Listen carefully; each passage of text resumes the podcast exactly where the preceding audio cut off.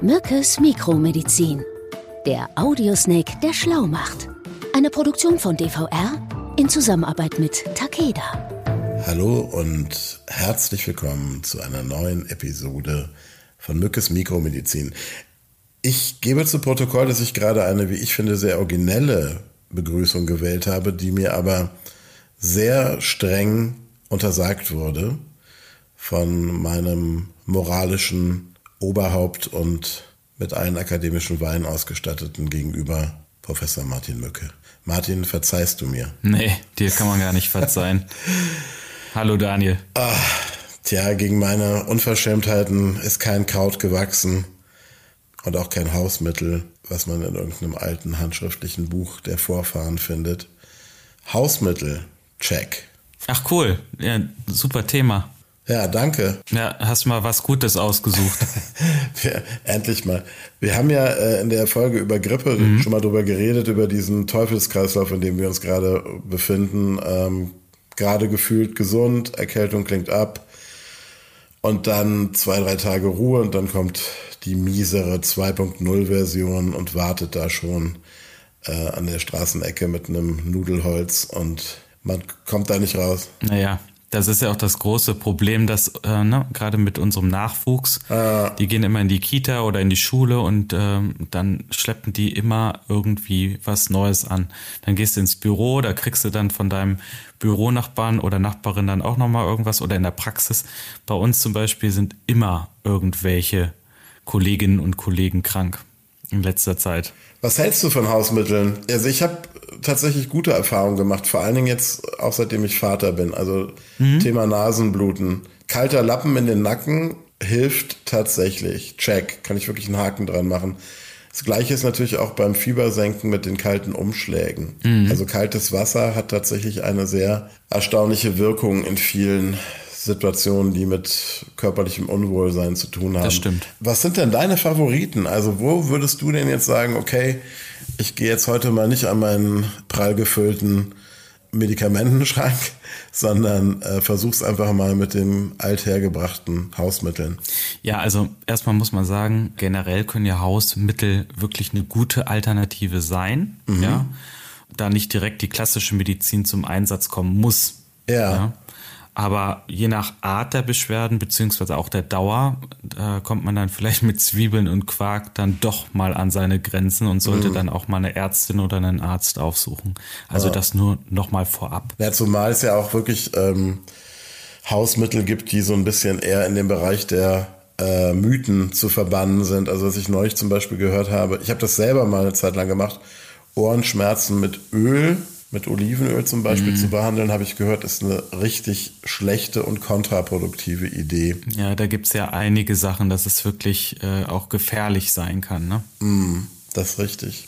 Sag mal, aber es gibt ja jetzt zum Beispiel eine absolute Wunderwaffe gegen Erkältung. Und zwar, es ist ein Hausmittel, aber wenn ich richtig informiert bin, hat die, jetzt kommt sie wieder, Trommelwirbel, die WHO tatsächlich dieses Hausmittel auf Herz und Nieren geprüft und in den Rang eines durchaus wirksamen Mittels äh, erhoben vor einiger Zeit. Das ist der Klassiker und das ist die frisch gekochte Hühnersuppe. Mhm. Da gibt es äh, wirklich auch Studien zu, die äh, zeigen, dass eine warme Hühnersuppe durchaus helfen kann, Erkältungsbeschwerden jedenfalls etwas zu lindern ja. und auch die verstopfte Nase dann frei zu machen. Ne? Also die Brühe liefert ja Proteine, äh, die das Immunsystem stärken Aha. und wirkt auch entzündungshemmend und natürlich ist ja auch warme Flüssigkeit äh, immer besonders gut ähm, gegen Erkältungssymptome und zu empfehlen. Ne? Also da geht es jetzt aber nicht um die Antibiotika, die das Huhn vorher bekommen hat. Ja, das hat. wollte ich gerade sagen. Wahrscheinlich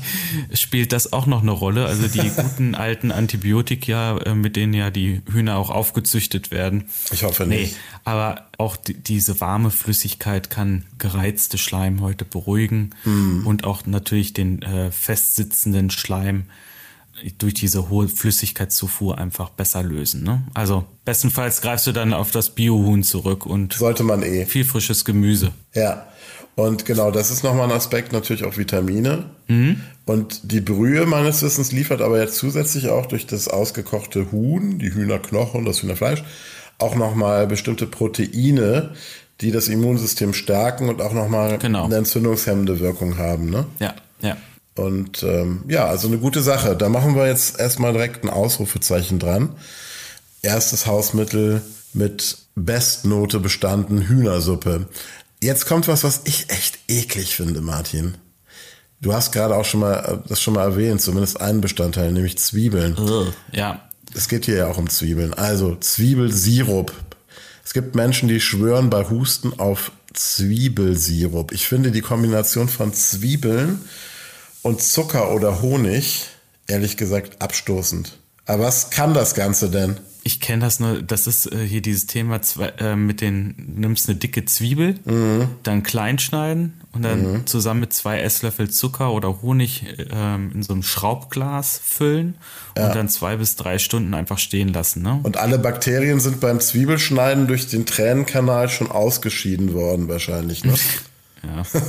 nee, und dann den äh, austretenden Sirup, der dann entsteht, kann man dann mehrmals täglich einfach sich reinlöffeln. Ne? Äh, das wird ja häufig sogar empfohlen für Kinder. Also ich persönlich kann nur für meinen Sohn sagen, das würde der sich niemals reinziehen. Also hier steht in den Text, den ich gelesen habe, Honig erst für Kinder ab einem Jahr verwenden. Klar, das sind diese Bakterien, die, ne, nochmal ein Hinweis, Kinder, die jünger als ein Jahr sind, denen sollte man keinen Honig geben. Das ist sehr gefährlich, weil da sind Bakterien drin, die den den Bakterien. den Kindern wirklich äh, schwere Schäden zufügen können.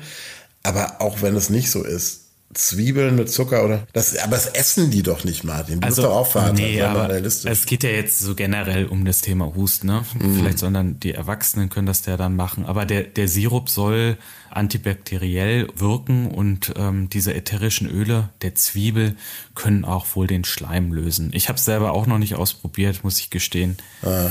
Ja, Halsschmerzen. ja, gurgeln. Ich gurgel ja gerne mal, so wie John Wayne das immer gemacht hat, mit einem halben Glas Whisky.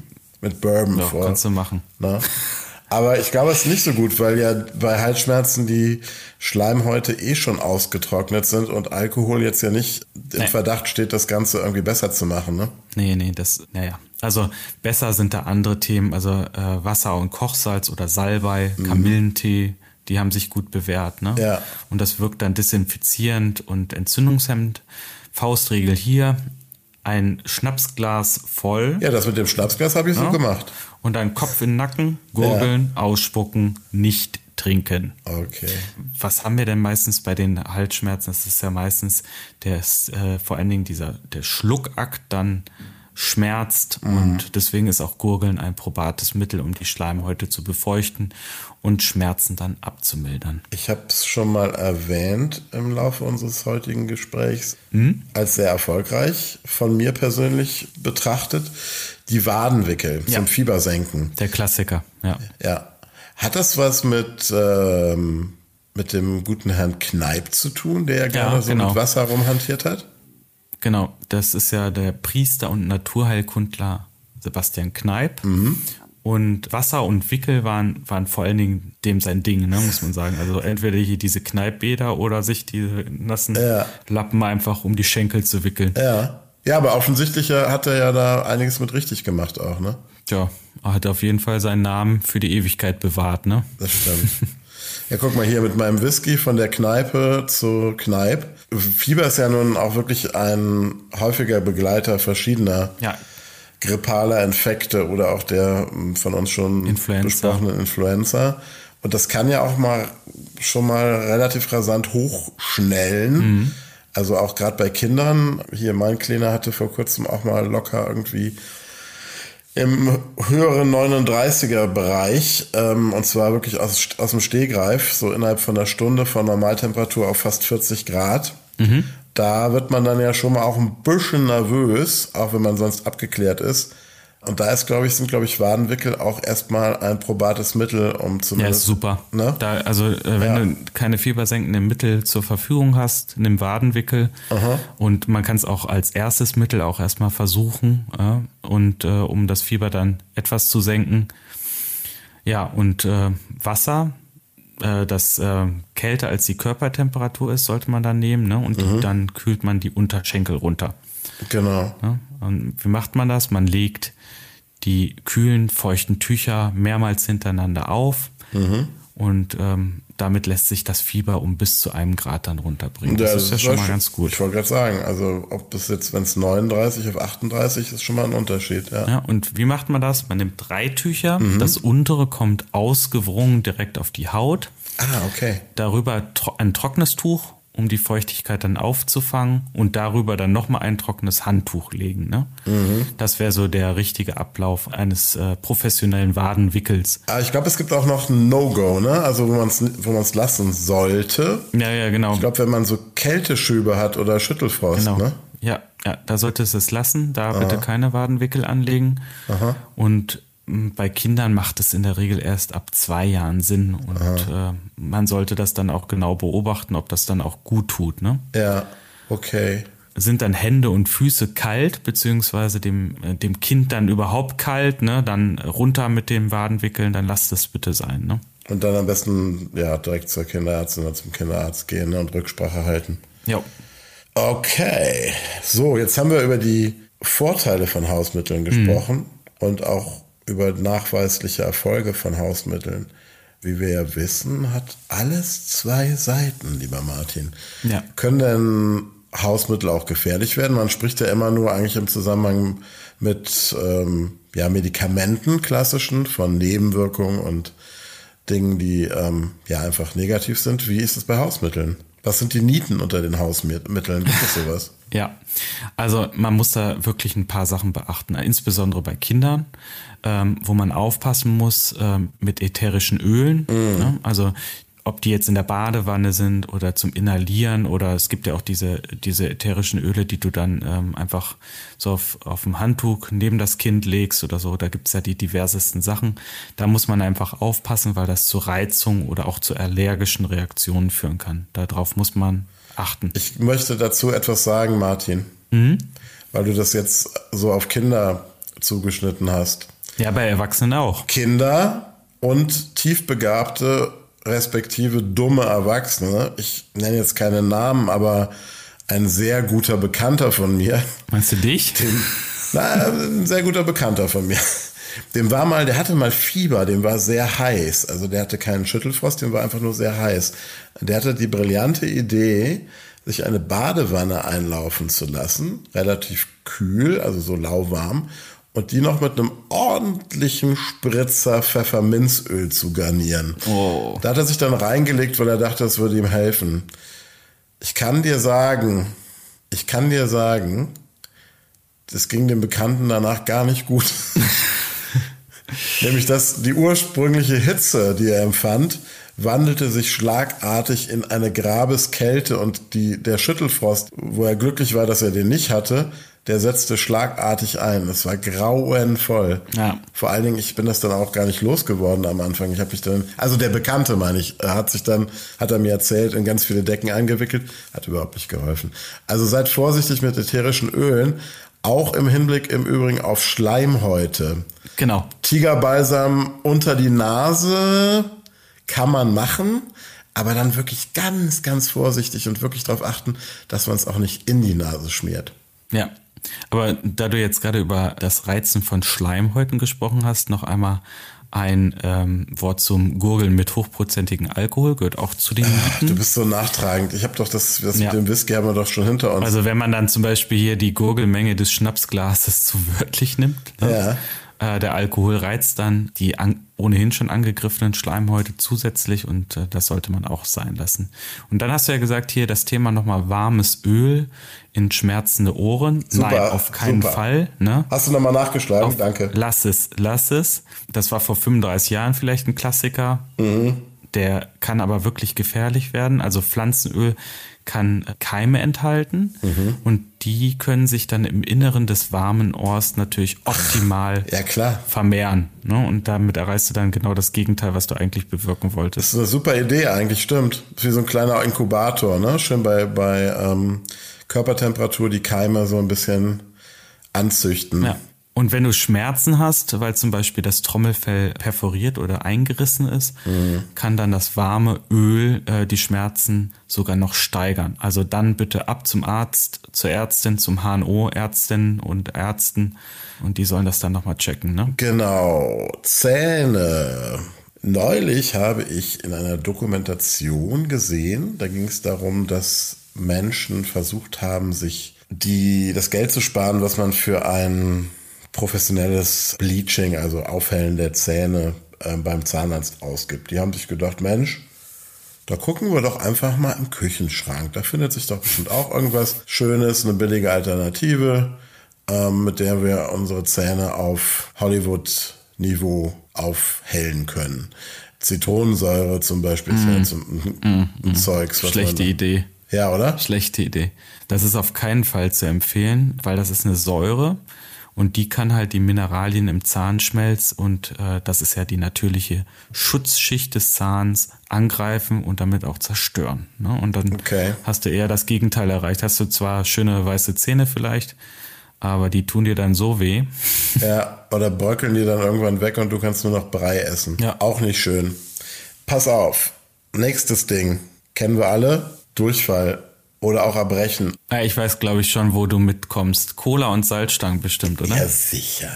Das ist doch irgendwie so der schöne Aspekt, wo man immer so früher als Kind gedacht hat, ah ja, jetzt habe ich das irgendwie alles hinter mir und jetzt kann ich erstmal schön Cola, was ich sonst nie trinken darf, und Salzstangen dazu und zu Hause nee, bleiben. Genau, und deswegen, du solltest das halt nicht tun, weil Cola, es ist viel zu zuckerhaltig und äh, Salzstangen verfügen nicht über das Kaliumsalz, das bei Flüssigkeitsverlust durch Durchfall benötigt wird. Was nimmt man denn stattdessen? Frisch gepresster O-Saft ist da eine deutlich bessere Alternative und äh, ein deutlich besserer Kaliumlieferant. Ne? Aber ist das dann nicht für den Magen schwierig mit der Säure? Vielleicht mit Wasser verdünnen oder so ein bisschen, ne? Bisschen aufpassen. Ne? Mm. Sonst wirklich äh, in der Apotheke mal fragen. Da gibt es ja auch diese Elektrolyt-Zusätze, ja. die kann man natürlich auch versuchen was auch noch ein Thema ist, was ich immer sehr häufig ähm, in der Praxis höre, wenn die dann Jetzt bin ich gespannt. montags bei uns in die Praxis kommen. Kater am Morgen. Das sogenannte Konterbier. Kennst du das noch? Ja, aber das habe ich schon mal gehört, auch von dem Bekannten, den, von dem ich gerade schon erzählt habe. Mhm. Was mich viel mehr interessiert, es kommen tatsächlich ernsthaft montags morgens Menschen zu dir, die an einem Kater leiden? Gibt es, ja die dann richtig die Kozeritis haben, weil sie durchgesoffen haben. Ja, die wollen dann krankgeschrieben werden oder was, weil sie Sonntagabends ja. mit den Jungs ja. um die Häuser gezogen sind? Alles, alles schon da. Aber äh, nochmal zum Konterbier. Alkohol zum Frühstück kann den Kater noch etwas herauszögern, indem der Methanolabbau noch etwas verlangsamt wird, kann das aber nicht abwenden. Mhm. Ne? Also der Körper benötigt einfach dann noch mehr Flüssigkeit, also Wasser, nicht noch ein Bier, also ein Konterbier, um besser klarzukommen. Also Konterbier kann man subsumieren unter ähm, aufgeschoben ist nicht aufgehoben. Lieber mehr Flüssigkeit. Ja. Kriegst du dann einfach eine Stunde später, wenn die Wirkung des Biers nachlässt, umso heftigere Kopfschmerzen. Ja, oder Übelkeit. Ich habe im letzten Jahr versucht, ein Sicherheitsfeuerzeug, das ist der lustige Teil der Geschichte, neu zu befüllen mit Benzin.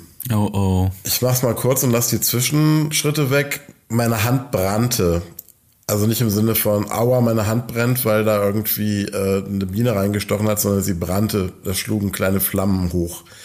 Ich habe dann auch relativ langsam geschaltet und es dann irgendwann mit einem Handtuch gelöscht. Mhm. Also es waren schon irgendwie so Verbrennungen, ich glaube, ich würde mal sagen, zweiten Grades, hat die ja. neben uns lebende Krankenschwester attestiert. Da gibt es ja diesen, ich würde es mal Irrglauben nennen, dass Mehl da wirkliche Wunder bewirken kann bei einer Verbrennung der Haut. Wie siehst du das als Arzt? Nee, auch das ist ein Irrglaube. Auch hier aufpassen bitte. Also Mehl verklebt die Wunde. Ne? Mhm.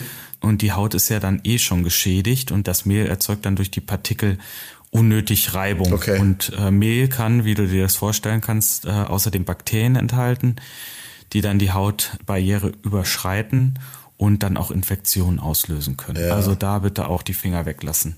Okay. Mehl ist für andere Sachen da. Ja, glaube ich auch. Lieber eine schöne Pizza daraus machen. Jetzt haben ja Hausmittel eine lange Tradition. Also im Mittelalter waren ja zum Beispiel auch Schriften mit Kräuterrezepten sehr gefragt. Wir haben schon über Herrn Kneip gesprochen. Wir, mir kommt der Name Hildegard von Bingen in den Sinn. Das Wissen um die Zusammensetzung oder die Kombinationsmöglichkeiten von Kräutern und ihre Wirkung wurde ja von, hauptsächlich von Frauen an die nächste Generation weitergegeben. Ne? Also mhm. man kann sagen, Hausmedizin war sowas wie Frauensache. Ähm, besonders wohlhabende Familien haben sich ja damals dann sogar eigene Niederschriften der besten Rezepte gegönnt und die in Auftrag gegeben. Mhm. Da werden ja aber nach zwischen all den wirksamen und fantastischen Hausmitteln nicht nur Nieten dabei gewesen sein, so wie wir sie gerade abgehandelt haben, sondern auch besonders skurrile Hausmittel. Ich bin jetzt gerade mal so im Bereich der, ja, ja, ja. weiß ich nicht, die kleine Hexe und Co. Was gab es denn in den vergangenen Zeiten für skurrile Hausmittel, Martin? Wenn du das nicht weißt, wer soll es dann wissen? Da gab es einige, die sind aus heutiger Sicht wirklich zweifelhaft und äh, wirken auch brachial eher. Ne? Aha. Aber im Mittelalter spielten natürlich auch der christliche Glauben, aber auch so abergläubischer Hokuspokus eine wirklich große Rolle. Mhm. Und das macht es natürlich nicht einfacher. Äh, zum Beispiel ein Bad in Ochsenblut wird heute sicherlich nicht mehr verschrieben. Vielleicht die vegane Alternative. Ja, aber auch wenn du weiter zurückguckst in die Antike, da hat man zum Beispiel Schwalbenblut genommen und das schmierte man sich dann bei der Krankheit oder Verletzung am Auge direkt auf die Augen. Ah. Also auch, das wird es auch nicht mehr machen. Oder Bienenpulver auf den Kopf gestreut. Ne, das sollte dann den Haarwuchs anregen. Ah. Ochsengalle und Quecksilber wurde auch äh, nicht selten benutzt. Ah. Quecksilber ist besonders gut, ne? Ja, weißt du, wo man das eingesetzt hatte, das Quecksilber? Äh. Zur Behandlung der Syphilis. Im 18. Jahrhundert wurde Quecksilber standardmäßig eingesetzt, um die Syphilis dann zu behandeln. Ne? Und Magenprobleme wurden damit angeblich auch in Anführungsstrichen geheilt. Ne? Mhm. Okay. Also völlig irre, ne? wenn du dir das heute überlegst, wenn du mit unserem Wissen. Ja, aber äh, zum Thema, zum, ganz kurz noch, wir waren ja schon, wir haben uns ja heute schon mehrfach an der Bar bedient mit unterschiedlichen Drinks. Es gab damals den sogenannten Liquor, also Likör ja übersetzt. Ach ja, ja, ja. Und das war, ja. halt dich fest, halt dich, du weißt es ja. Mhm. Ich war total, ich habe es überhaupt nicht geglaubt. Da hat man tatsächlich Korn, also die Schnaps, mhm. mit Quecksilberchlorid gemischt. Ja, super. Und was das auslöst, wenn man weiß mittlerweile, wie stark Quecksilber toxisch ist und nervenschädigt, kann man sich, glaube ich, auch ohne Medizinstudium ausmalen. Ja. Die Syphilis war dann gar nicht mehr so schlimm, aber die Kombination mit der Therapie und war einfach tot. War dann der Hammer, ne? Mhm. Ja, also irre. Und Tabak ja, ja auch, ne? ja, genau, das wollte ich gerade sagen. Das war ja sehr populär und auch ein gern genommenes Mittel gegen viele Krankheiten, also von den Kopfschmerzen bis zu Cholera. Mhm. Also Tabak galt immer so als sehr gesund und wurde dann sogar rektal reingepustet. Ja wenn einer zum Beispiel Magenkrämpfe Krämpfe hatte. Rektal, ja. okay. Total absurd.